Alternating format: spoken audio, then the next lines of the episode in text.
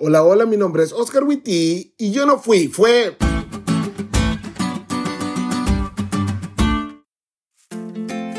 Hace unas semanas atrás, un amigo que tiene tres hijos nos contaba que su pequeña de tres años molesta a sus dos hermanos mayores y luego, cuando ellos se desesperan, ella los amenaza y les dice, si no me dan lo que les digo o no juegan conmigo, voy a llorar. Si ellos no acceden, entonces ella llora y cuando van a preguntar qué sucedió, ella culpa a sus hermanos de algo que ellos ni siquiera hicieron o que si lo hicieron, no lo hicieron como ella dice. Ah, los menores. Y aunque es común ver eso en hermanos menores, también los que no somos menores lo hemos hecho. Si estás oyendo esto, Nicole, yo sé que no fuiste vos la que te comiste el pan de mi mamá cuando tenía seis años. Fui yo. Perdón. Y no solo entre hermanos, también lo hemos hecho en nuestras relaciones. Como cuando la persona que amas se enoja por algo que hiciste y esa pobre persona, sin saber en qué momento cambiaron las cosas, termina disculpándose. Un aplauso, caramba, a todas esas personas, ¿eh? Qué bárbaro, qué capacidad para voltear las cosas. Culpar a otros de nuestros errores pareciera ser parte de nuestro ADN desde el principio, algo que la Biblia confirma.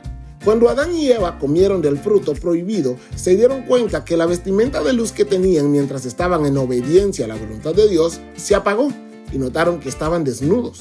En ese momento ellos se vistieron con hojas de higuera y se escondieron de Dios. Qué triste escena, ¿no creen? Los mismos que amaron estar en la presencia de Dios durante toda su existencia, ahora se escondían.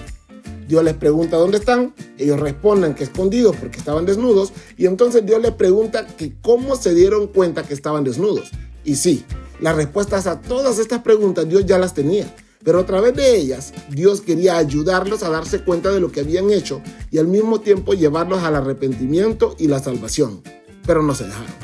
En lugar de reconocer su pecado, empiezan a excusarse. Adán respondió, la mujer que me diste por compañera me dio de ese fruto y yo lo comí. Entonces Dios, el Señor, le preguntó a la mujer, ¿qué es lo que has hecho? La serpiente me engañó y comí, contestó ella.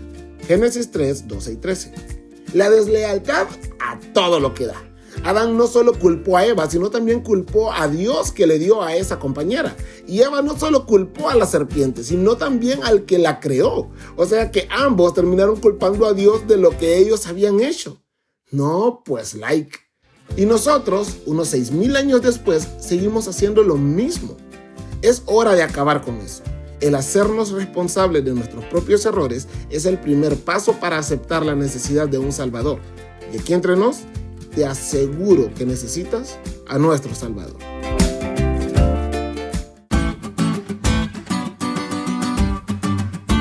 ¿Te diste cuenta lo cool que estuvo la lección? No te olvides de estudiarla y compartir este podcast con todos tus amigos. Es todo por hoy, pero mañana tendremos otra oportunidad de estudiar juntos.